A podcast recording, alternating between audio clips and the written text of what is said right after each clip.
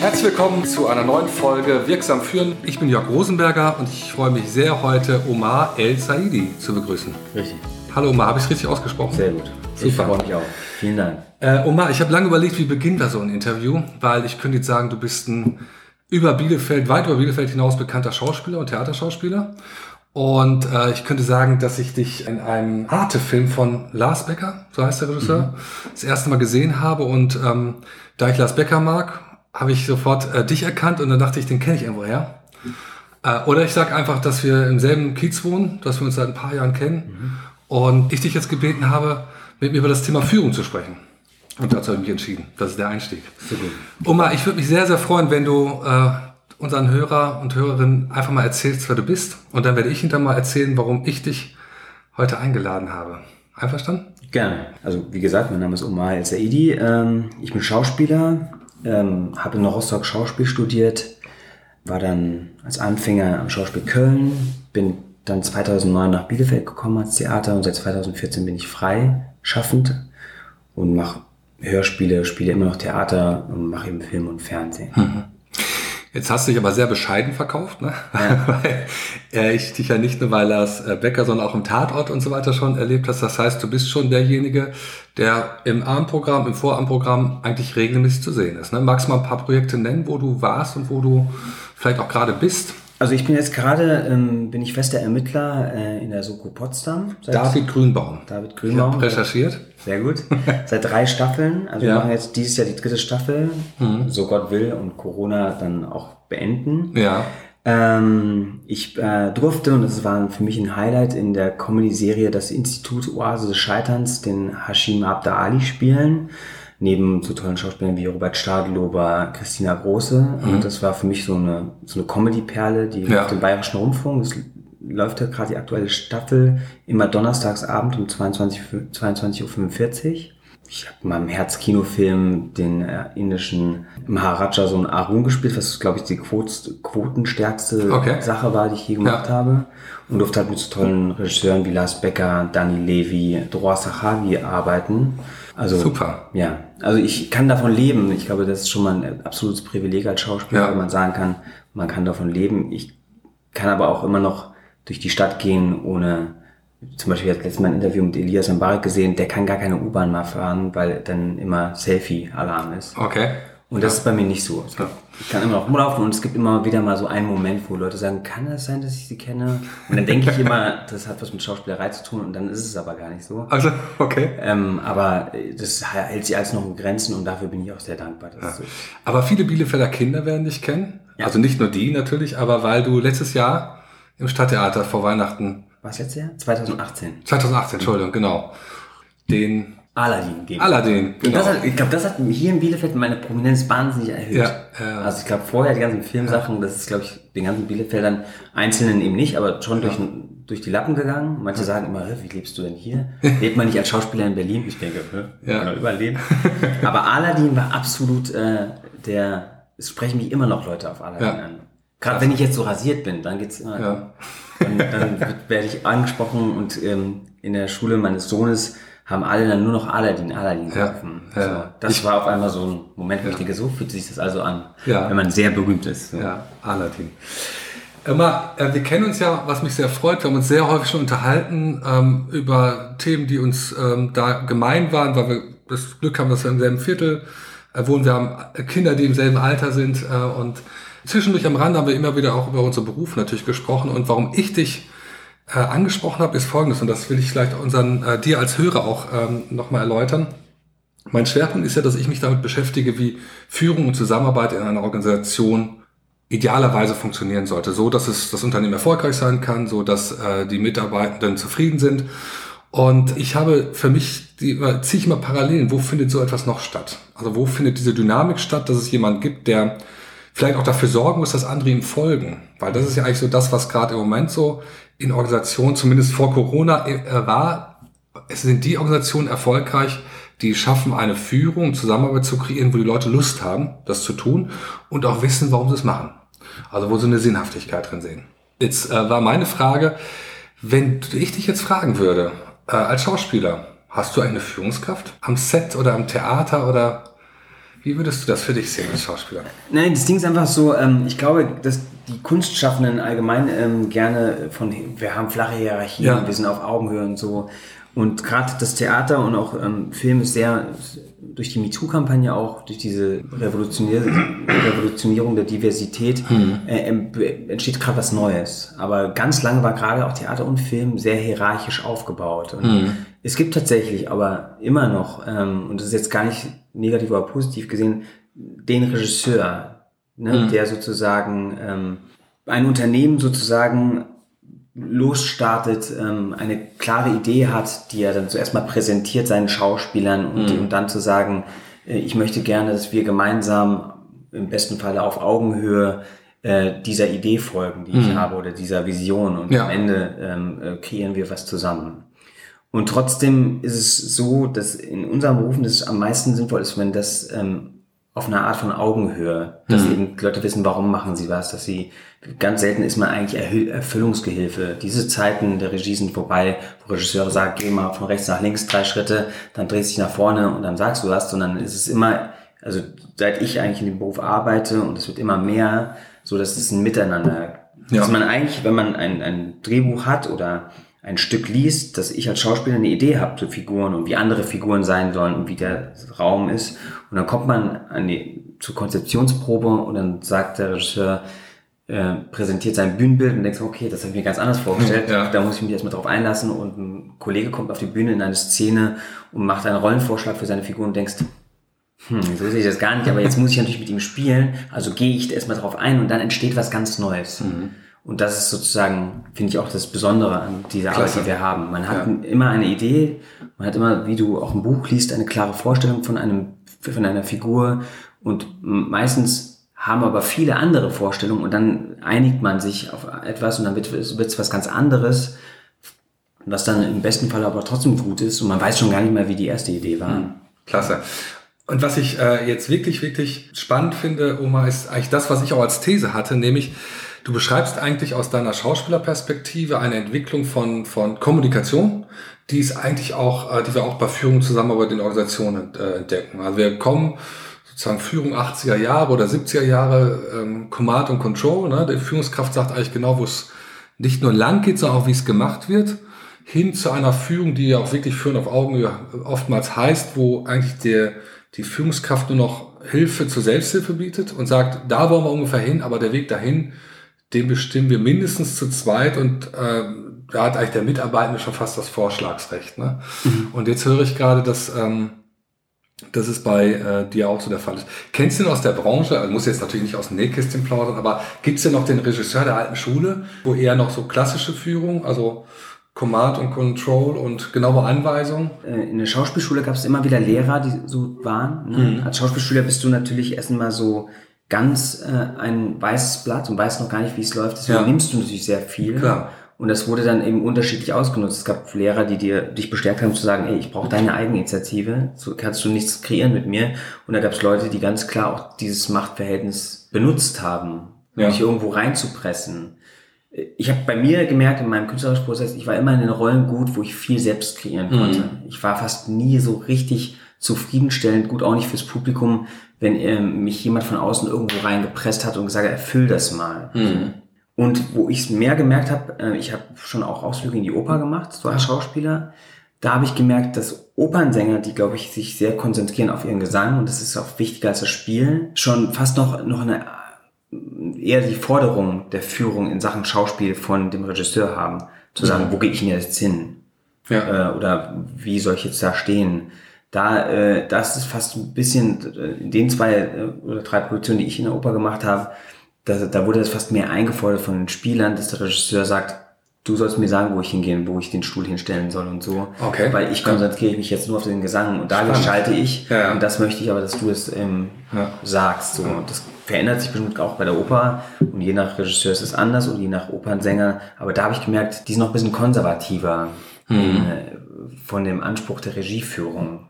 Man könnte das ja jetzt bezogen auf meine Welt, wie ich das mal so sagen darf, beziehen. Das hat dann vielleicht auch was mit der Kultur zu tun. Ne? Also vielleicht ist eine Oper noch eine andere Kultur, als es vielleicht in der Schauspielerei ist oder in der Schauspielerei, in der du unterwegs bist. Und ich muss gerade an Riccardo Muti, glaube ich, so heißt er, der klassische Dirigent, der meines Wissens in Berlin ja folgende Erfahrung gemacht hat. Der ist ja ein unbestritten weltbekannter äh, Musiker und der von seinem Ensemble dann irgendwann einen Brief gekriegt hat, wo alle unterschrieben haben, sie sind ein, der beste Dirigent dieser Welt vermutlich, aber wir wollen nicht mit ihnen zusammenarbeiten. Okay. Weil ja. wir einfach äh, keine Lust haben, uns so von ihnen behandeln zu lassen oder wir streben eine andere Form der Zusammenarbeit an. Ja, aber es gibt immer noch mal äh, im Theater auch die Haltung, das habe ich jetzt auch von einer befreundeten Tänzerin gehört, dass ähm, bestimmte geniale Choreografen, Regisseure immer noch dieses Ich bin der Boss und ich habe das letzte Wort. Ja. Und wir, wir machen das so, wie ich das denke. Du kannst gerne Vorschläge geben, wenn ich das aber gerade will. Mhm. So, und dann setze ich zusammen und ich bestimme.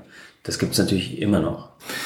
Wenn du jetzt mal äh, beschreiben würdest in deinem Alltag als Schauspieler, wie du es erlebst, du hast ja Kollegen, das wäre jetzt wieder das Pendant, bei euch heißt es dann, weiß ich nicht, sind es auch Kollegen, wie nennt ja, ihr euch? Kollegen, Kollegen genau. Und dann gibt es möglicherweise einen Vorgesetzte, sagt man früher, eine Führungskraft. Also es gibt schon hierarchische Unterschiede. Wenn du das jetzt mal für deine Welt äh, beschreiben würdest, weil ich das sehr häufig gefragt werde, deswegen wäre es langweilig, wenn ich mich wiederhole. Was wären für dich so die Voraussetzungen oder Rahmenbedingungen, wo du sagst, das sind eigentlich gute Voraussetzungen, dass es klappt? Und vielleicht auch, was sind sozusagen die Sachen, die, wo man sagt, also wenn das eintritt, dann kann man eigentlich schon sagen, dann wird es anstrengend oder auch nicht gut oder. Das Lustige ist einfach, ähm, beim Filmset ist ganz, ich habe ja nicht nur hab und habe immer eher kleinere Rollen. Mhm. Und oft kommst du dann sozusagen als Episodenfigur in einer Serie, dann kommst du dann drei Tage an Set. Und da ist mir aufgefallen, wenn man schon von vornherein angepumpt werden und die Leute nicht gut drauf sind, ob das jetzt irgendwie eine Kostümbildnerin oder ein Fahrer ist und so, dann weiß ich, ah, ne, mhm. dann weiß der Regisseur oder die Regisseurin, ist schwierig. Okay. Wenn die Leute relativ alle gut drauf sind und spannend ja. und es ist kein Druck da, dann ist es oft so gewesen, das war meine Erfahrung, dass der Regisseur, die Regisseurin entspannt war. Mhm. Weil ist das einfach so, ne? Der Fisch stinkt dann vom Kopf, ja, ganz, ja. ganz klar. Und so war, war es oft, dass wenn du von außen kommst, in einer Gruppe, die schon eigentlich als Team im Arbeiten ist, da ist mir immer aufgefallen, dass wenn irgendwie so ein Stress und so ein Druck da war und dann ich dann die Begegnung dann erst mit dem Regisseur oder Regisseurin hatte, äh, da war es einfach so, dass ich merkte, okay, jetzt weiß ich, warum alle hier so gestresst sind. Mhm. Ähm, aber meistens war es eben so, wenn alle Leute entspannt waren, dann lag es dann meistens auch an, an der Führungskraft ja. der Regie. Wenn man, man sagt das irgendwie nie so, dass der Regisseur die Führungskraft ist, aber ja, ja. wenn ihr ein Pendant suchen würdet, genau. dann ist es natürlich, der Regisseur hält ein Set zusammen und es ist eine Riesenverantwortung. Und das ist auch nicht immer einfach, weil natürlich Schauspieler in dem Moment, wenn sie arbeiten, sehr zarte Pflänzchen sind. Ja weil die natürlich aufmachen müssen. Und wenn der Regisseur dann einmal im Moment ein Augenrollen gemacht hat, dann, dann kann sein, dass ein Schauspieler oder Schauspieler zumacht. Ja. Und dass er nichts mehr kriegt. Deswegen müssen alle immer sehr vorsichtig sein. Äh, was ich brauche, ist natürlich, glaube ich, als erstes, und das ist mir in der letzten Theaterarbeit auch aufgefallen, Wertschätzung. Mhm.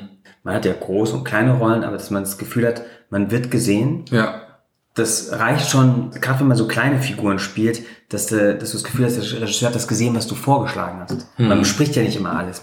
Das kann, kann, man, kann man auch als Regisseur gar nicht leisten, mit allen alles minutiös durchzusprechen. Das heißt, du probierst was und achtest darauf, Feedback-Schleife, dass er sagt, Daumen hoch? Oder Daumen hoch oder, oder auch wenn er nichts sagt, wenigstens zu vermitteln, ich habe es gesehen. Ja. Hm. Das reicht ja schon. Also man muss ja jetzt jedes, äh, jedes kleine Detail bewerten. Ja. Das, ähm, manche brauchen, manche Kollegen brauchen das, aber ich finde, manchmal muss man auch das Gesamte sehen als Einzelner hm. und zu sagen, ist es jetzt wichtig, dass ich den Löffel da hinten mache, obwohl ich nur so im Hintergrund gehe und die spielen gerade die Szene. Aber trotzdem immer zu sagen, ich sehe das, ich rede das hm. mit, so. Das ist, glaube ich, sehr, sehr wichtig. Und dass man eine Atmosphäre des Vertrauens und so eine Angstfreiheit schafft. Mhm. Weil viele Leute, zum Beispiel Dominik Graf, gab es ein Interview mit Schauspielern, äh, als sie die Serie angesichts des Verbrechens gemacht oh, hat. Und da haben sie, glaube ich, einer Schauspielerin gefragt, was ist, was macht denn dieser Regisseur anders als alle anderen? Ja. Weil er hat so auch viele Grimme-Preise schon ja. gewonnen. Und sie hat gesagt, das weiß ich gar nicht. Mhm. Ich kann jetzt nicht sagen, er redet anders und so, sondern er schafft einfach nur eine Atmosphäre, die äh, mir es erlaubt, angstfrei zu arbeiten. Toll. Und ich glaube, diese Angstfreiheit, die ist für einen Schauspieler wahnsinnig wichtig. Hm. Weil du musst dir vorstellen, wenn du auf der Bühne stehst und alle bewerten dich. Hm. Du wirst optisch bewertet. Also jeder kommentiert alles dauernd. Die geben nichts von sich preis. Ja. Die sind immer in der Sicherheitszone, können immer sagen, ich bin Dramaturgin, ich schreibe irgendwas ja. und oh Gott, was spielt er denn da? Oder ich bin die Assistentin und so. Alle sind im Schutzbereich, die öffnen sich nicht, aber du musst dich öffnen. Mhm. Und wenn da irgendwie in einem Moment eben was Falsches gesagt wird oder blöd reagiert wird oder angeschrieben wirst, dann machst du eigentlich zu und dann verlieren alle. Aber ich finde das extrem äh, nochmal äh, erwähnenswert, was du gerade gesagt hast, weil eigentlich könnten wir jetzt eins zu eins, wenn wir ein paar Vokabeln auswechseln, äh, Omar, könntest du eigentlich genau das machen, was ich mache, weil äh, wenn ich, wenn mich jemand fragt, was macht denn eigentlich gute Führung und Zusammenarbeit aus, dann sage ich immer, weitestgehend können wir feststellen, dass es den Menschen wichtig ist, äh, dass sie äh, eine Wertschätzung erfahren für das, äh, dass sie eine Rückkopplung kriegen auf das, was sie tun was du als gesehen werden hast und dass sie Rahmenbedingungen haben, wo sie das Gefühl haben, es macht Sinn für mich und ich gehe da gerne hin. Und das hast du mit angstfrei benannt. Mhm. Also das sind genau die, die Sachen, die eigentlich zählen. Und ich glaube, äh, wenn man jetzt das mal bemühen will, um sozusagen die Parallelität aufrechtzuerhalten, dann würde ich sagen, äh, wir hatten ja früher sehr häufig eher Management. Management heißt, äh, ich als Führungskraft verwalte ich achte darauf, dass es stabil ist und bin eher der Mensch, der für Zahlen, Daten, Fakten ist. Das ist jetzt sehr, sehr vereinfacht ausgedrückt. Und äh, heute glauben wir in Zeiten von Veränderung, vielen Veränderungen und Anpassungskompetenzen, brauchen wir eher Führung oder Leadership, ne? Mhm. Äh, wie wir es dann auch nennen. Und eigentlich äh, höre ich bei dir ganz viel Leadership raus. Und das äh, hast von Dominik Graf ja sehr schön gesagt. Und das sagt man auch tatsächlich den guten Führungskräften immer äh, nach dass die Mitarbeitenden gar nicht sagen, der macht jetzt exakt das eine richtig, sondern er schafft es, aufgrund seiner Persönlichkeits- und Sozialkompetenz mhm. äh, ein Klima zu kreieren, wo die Leute sagen, hier bin ich gern und ähm, ich habe Lust, das zu tun. Und dann zählen interessanterweise fünf Minuten mehr oder weniger Arbeit gar nicht mehr so viel, sondern äh, dann hat es einen Sinn. Also eine Antwort auf die Frage, warum mache ich das hier? Ne? Mhm. Das ist äh, nochmal ganz ähm, ja. wichtig. Du bist ja als Schauspieler jemand, du hast es gerade genannt, der nicht nur über seine Sprache, sondern ganz viel natürlich, das ganz viel Ausdruck, Körpersprache spielt eine ganz große Rolle. Äh, also bist du eigentlich auch in allen Themen zu Hause, die eine Rolle spielt für jemand, der eine Führungsverantwortung hat. Äh, wenn dich jetzt eine Führungskraft fragen würde, Mensch, Sie sind Schauspieler, das heißt, Sie müssen auf einer Bühne bestehen und von einer Kamera, wo sonntagsabends dann 100.000 bis Millionen Leute beim Tat oder wo auch immer zuschauen was würden Sie mir als Tipp geben? Als nur auf Performance. Also die Inhalte bist du ja nicht der Fachmann, aber gibt es als Schauspieler Hinweise, wo du sagen würdest, das würde ich einer Führungskraft immer empfehlen? Ja, also eine Sache, authentisch immer bleiben. Ja. Weil viele wollen so zehn Regeln, was macht man mit den Händen oder wie sitzt man? Und wenn man mit verschränkten Armen da sitzt, ja. ist man verschlossen. Das stimmt so, finde ich, glaube ich, nie. Definitiv. Sondern ja. ich glaube, es stimmt, äh, es stimmt immer nur, wenn es sich richtig anfühlt. Und man weiß intuitiv, wir spielen alle irgendwo Rollen. Mhm. Also man ist ja als Vater mit seinem Vierjährigen ganz anders unterwegs als mit, der Partnerin.